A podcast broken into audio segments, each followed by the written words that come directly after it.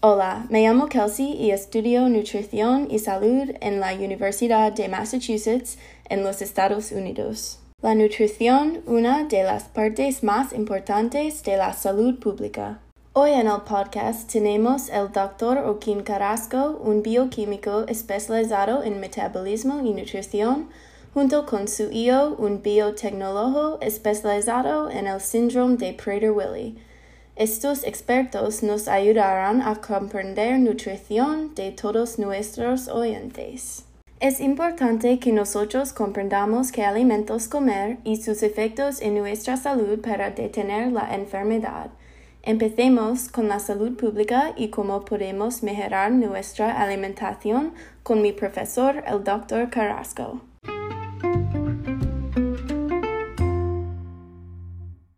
Hi, uh, this is Joaquin Carrasco, uh, medicine PhD and biochemist and specialist in metabolism and nutrition. Hola, Dr. Carrasco. ¿Tiene sugerencias para una alimentación saludable para el público? Bueno, las sugerencias para una alimentación saludable responden a las recomendaciones de instituciones a nivel mundial como la OMS. En ellas lo que nos dice es que hay una serie de requerimientos básicos, tanto de macronutrientes como de micronutrientes. Los requerimientos de macronutrientes eh, suponen que es necesario un consumo de grasas que esté entre un 25 y un 35%, haciendo hincapié sobre todo en la ingesta de omega 3 entre 0,6 y 1,2%, y omega 6 y omega 9 entre el 5 y el 10%. Después, posteriormente, eh, se recomienda la ingesta de carbohidratos, que puede variar entre un 45 y un 65% de nuestra ingesta calórica. Y por último, tenemos la ah, ingesta de proteínas entre un 10 y un 30% para la población. Es muy importante eh, la ingesta de eh, la fibra, es decir, de carbohidratos, que puedan ser metabolizados eh, por la microbiota alrededor entre 25 y 38 gramos. Es muy importante también, siguiendo los requerimientos de la OMS, el mantener una ingesta saludable de micronutrientes, tanto de vitaminas como mm, de eh, determinados eh, minerales. Así tenemos, por ejemplo, la ingesta de riboflavina y biotina, de calcio, de hierro, tiamina, niacina, ácido fólico y vitamina D.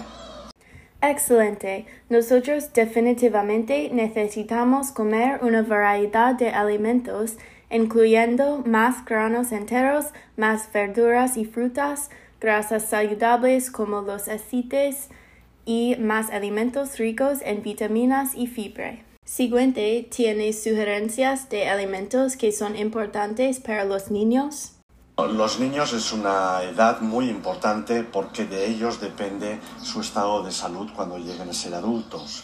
Y el principal problema que tienen los niños es que sus apetencias se basan principalmente en los olores, los sabores, los colores, la apariencia y esto puede generar eh, realmente una falta o eh, unos malos hábitos. Entonces, el principal objetivo en la alimentación infantil saludable es que los alimentos sean suficientes, que los alimentos sean saludables y sobre todo que los alimentos sean funcionales.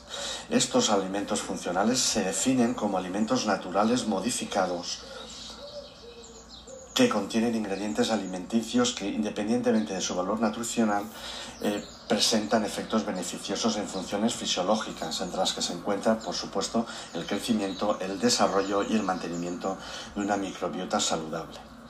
Eh, los niños hay que distinguir diferentes etapas porque los requerimientos y los procesos de maduración son muy distintos. Así distinguimos entre los 0 y 6 meses de edad en los cuales lo que se recomienda es la lactancia materna o bien una lactancia artificial mediante leche de fórmula adaptada eh, a las características de la leche materna. Posteriormente, entre 6 y 12 meses, hay que seguir con la lactancia materna a demanda, pero ya a partir de esta edad, a partir de entre los 6 y los 12 meses, hay que ir añadiendo gradualmente lo que se denomina la alimentación complementaria. La alimentación complementaria es aquella que intenta eh, introducir, aparte de los alimentos sólidos, una serie de contenidos nuevos para el, infante. Entre ellos tenemos, por ejemplo, la ingesta de carne, es decir, por ejemplo, pollo sin piel, ternera o cordero, unos 30 gramos al día, pescado, generalmente blanco y azul según el gusto, eh, yogur, sin azúcares añadidos, naturales, el huevo, preferentemente bien cocido, ¿eh? que puede sustituir a la carne y al pescado, por ejemplo, pues en los purés al mediodía, etc. Y esto se hace para ir introduciendo las proteínas del, huevo y por, también eh, con respecto a los cereales, la introducción al gluten para evitar intolerancias en el futuro. La alimentación entre 1 y 3 años ya es un, un periodo de transición entre el periodo del lactante, que es un crecimiento muy rápido y muy alto, y eh, el, infantil o adolescente, en el cual se vuelve a tener unos ratios de crecimiento muy altos. Las recomendaciones nutricionales se eh, ajustan a que una vez ya se han adaptado a la ingesta de alimentos sólidos, pues ya pueden ingerir proteínas entre un 5 y un 20%, grasas entre un 30 y un 40%, incluyendo omega 6, omega 3, eh, carbohidratos de 45 a 65% ya son datos muy parecidos a los del adulto y eh, la ingesta de fibra tiene que estar alrededor de 19 gramos. El, el perfil calórico está alrededor de 1200 a 1300 kilocalorías por día. En los niños entre 3 y 6 años, esta época es una época crítica de crecimiento y de mucho gasto energético. Entonces, en este caso, eh, hay que ya inculcar cuáles son los hábitos nutricionales eh, sanos por ejemplo, el mantener siempre un desayuno completo y evitar el abuso de dulces, chuches y refrescos. En este caso ya la ingesta de proteínas alcanza unos valores muy parecidos al adulto, de un 30%, grasas de un 25 a un 30, carbohidratos entre 50 y 60 y la fibra ya aumenta hasta un 25 gramos.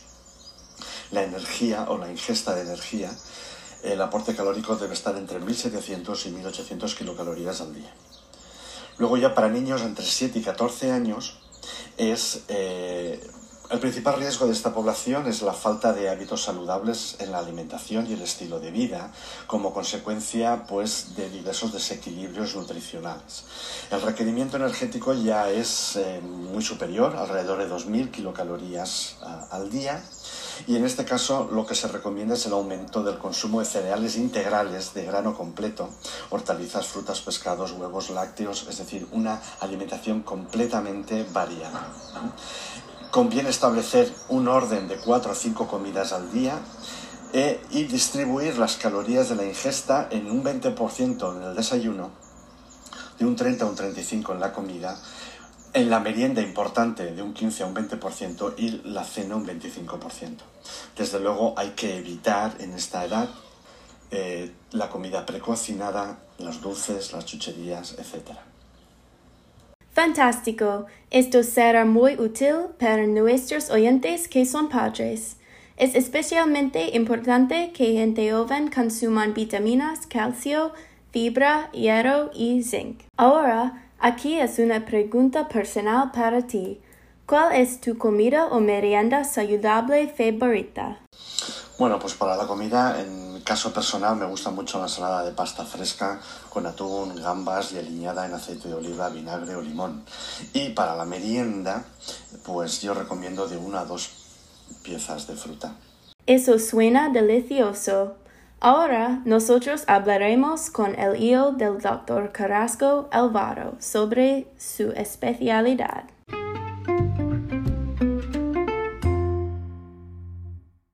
Hi, this is Alvaro Carrasco, biotechnology and specialist in Prader-Willi syndrome. Hola Alvaro, ¿qué es el síndrome de Prader-Willi? Yo sé que el síndrome es relacionado con la nutrición. ¿Cómo el síndrome de Prader-Willi causa obesidad y diabetes? ¿Qué otros síntomas causan? La enfermedad de Prader-Willi es una enfermedad rara, de origen genético, en la cual el fenotipo completo se produce a consecuencia de la falta de expresión de varios genes. La región genómica que determina el síndrome de Prader-Willi se encuentra localizada en el brazo largo del cromosoma 15, siendo el principal mecanismo molecular responsable de la alteración clínica, una microdelección heredada del padre. Se caracteriza en la primera infancia por un fallo de medro, dificultad de succión e hipotonía. Sin embargo, esta fase se sigue de una fase de recuperación del peso, generalmente a partir de la edad de 1 a 5 años, junto con la aparición de sensación de hambre insaciable, desarrollo progresivo de obesidad externa y talla baja. La conducta alimentaria está profundamente alterada con la aparición de una hiperfagia desmesurada. Los individuos afectados de Prader-Willi pueden ingerir de 3 a 6 veces más comida que un individuo normal, la obesidad predispone a los individuos afectos de complicaciones de tipo cardiovascular y metabólico. Además, es de destacar la discapacidad intelectual que acompaña a este síndrome. Existe una alteración en el desarrollo motor y cognitivo con un, con un retraso psicomotor evidente en la mayoría de los niños afectos. Los problemas de conducta son también frecuentes y por lo general surgen en torno a los 4 años de edad.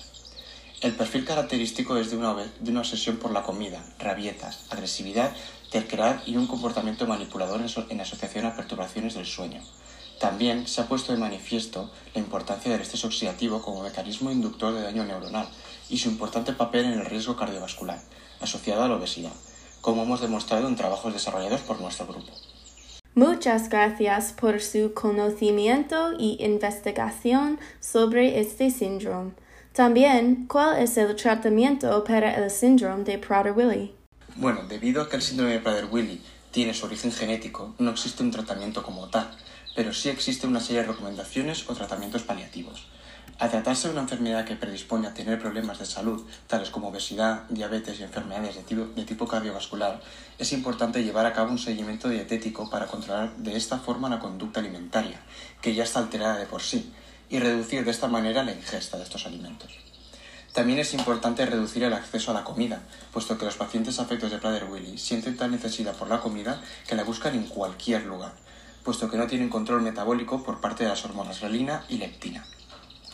Cabe destacar en el centro de trabajo, en el Hospital Dr. Peset, se ha llevado a cabo un tratamiento usando la hormona de crecimiento con los pacientes afectos del síndrome de Prader-Willi, hasta una edad de 18 años dando como resultado una mejora a nivel cognitivo y físico, que junto al control a la comida y al hábito saludable redunda en una alta calidad de vida, llegando incluso a tener cierta vida independiente en pisos tutelados, llevado a cabo por la Asociación de Prader-Willi de Valencia. Esta nueva investigación y tratamiento por la Asociación de Prader-Willi de Valencia es increíble. Es interesante que el síndrome es relacionado con obesidad y diabetes. Dr. Carrasco, Hablemos sobre la obesidad y diabetes en la población general para los oyentes. ¿Qué deben comer las personas con obesidad? Bueno, principalmente una dieta equilibrada, alimentos naturales, funcionales, de forma que mantengamos una microbiota saludable, nada de procesados o precocinados, atendiendo a las recomendaciones nutricionales en la proporción de macronutrientes y micronutrientes. Sería además muy interesante conocer cuál es el perfil genético para determinados genes y conocer cuál es su afectación del metabolismo tanto de carbohidratos, de lípidos como de proteínas. Estoy de acuerdo. Yo investigo la microbiota intestinal en mi universidad y cómo los determinados genes cambian cuando una persona come diferentes fuentes de proteínas. Como tú, estoy interesado en estudiar esto en personas con obesidad. Siguiente. ¿Cómo puede una persona prevenir la obesidad o el aumento de peso? Pues para prevenir la obesidad hay que desde la infancia asumir hábitos saludables en el consumo de alimentos, conocer cuáles son los factores de riesgo, para ello el estudio genético, la determinación del cronotipo, para conocer cuáles son los hábitos relacionados con un ciclo circadiano, el uso de pantallas, etc. Y desde luego mantener un ejercicio físico moderado semanal. Sí, es importante hacer ejercicio, no comer demasiado y específicamente tener un déficit de calorías si desea perder peso. Deberíamos prevenir la obesidad ya que puede causar enfermedades cardíacas, diabetes, presión arterial alta y cáncer. Ahora hablemos de la otra enfermedad nutricional, la diabetes. ¿Cuál es su opinión sobre el tratamiento de la diabetes? ¿Es difícil para las personas mantener mientras viven una vida normal? Bueno, para empezar hay que distinguir entre la diabetes tipo 1 y la diabetes tipo 2. En la diabetes tipo 1 aparece en la infancia con un componente inmunológico importante y el tratamiento es el aporte exógeno de insulina y el control de la glucemia basal. Eh, es un proceso que, aunque es un poco molesto, es llevadero a lo largo de toda la vida y no presenta grandes eh, problemas. En cuanto al tipo 2, es el que está relacionado normalmente con la obesidad o bien con algunos tipos de, comorbilidades, como pueda ser el síndrome metabólico. Entonces, el tratamiento no tiene por qué ser farmacológico. Es decir, si mantenemos una dieta equilibrada, ejercicio físico regular, se abandonan los hábitos sedentarios en general, suele ser suficiente. Si no hay tratamiento que permita un control de la enfermedad con simples ajustes, como el consumo de carbohidratos, etc. Sí, parece que diabetes tipo 2 se trata fácilmente con ejercicio, pérdida de peso y dejar de fumar. Es bueno saber que podemos prevenir estas enfermedades con nuestros alimentos. Sin embargo, es importante reconocer que no comer suficientes alimentos puede causar trastornos alimentarios como la anorexia y la bulimia. Para prevenir estos trastornos, las personas deben promover una imagen corporal positiva, aprender sobre los trastornos alimentarios y no ver algunos alimentos como buenos o malos. No debemos juzgar a otras personas por su cuerpo, no juzgar su propio cuerpo, no hacer comparaciones con personas famosas en los medios y alentar a alguien con un trastorno alimentario a buscar ayuda. Como estamos en una pandemia global, terminemos el podcast hablando sobre nuestra nutrición en estos tiempos inciertos. ¿Tiene consejos de nutrición para nosotros durante la pandemia? En la pandemia el principal riesgo es el sedentarismo. Por tanto, reduciendo la ingesta al tener menor gasto energético y practicar algún tipo de ejercicio regular, como pueda ser caminar. Y si no es suficiente, si no se puede caminar o no se dispone de una cinta de correr en casa, pues ejercicios de gimnasia, bailar, etcétera, suelen ser suficientes. Exactamente. También deberíamos lavarnos las manos antes y después de comer Comer alimentos con antioxidantes como manzanas, limones, limas, naranjas y calabazas. Y comer frutas y vegetales como fresas, espinacas, col, nectarinas, uvas, peras y tomates. En cuarentena debemos evitar alimentos procesados usar especias y hierbas frescas en lugar de aderezo y salsa con azúcar añadido y finalmente cocinar comidas creativas para divertirte. Me gustaría agradecer al Dr. Carrasco y a su hijo Alvaro por su tiempo y ayuda. Espero que nuestros oyentes hayan aprendido más sobre nutrición y cómo comer para mantenerse saludable. Muchas gracias por escuchar y hasta luego.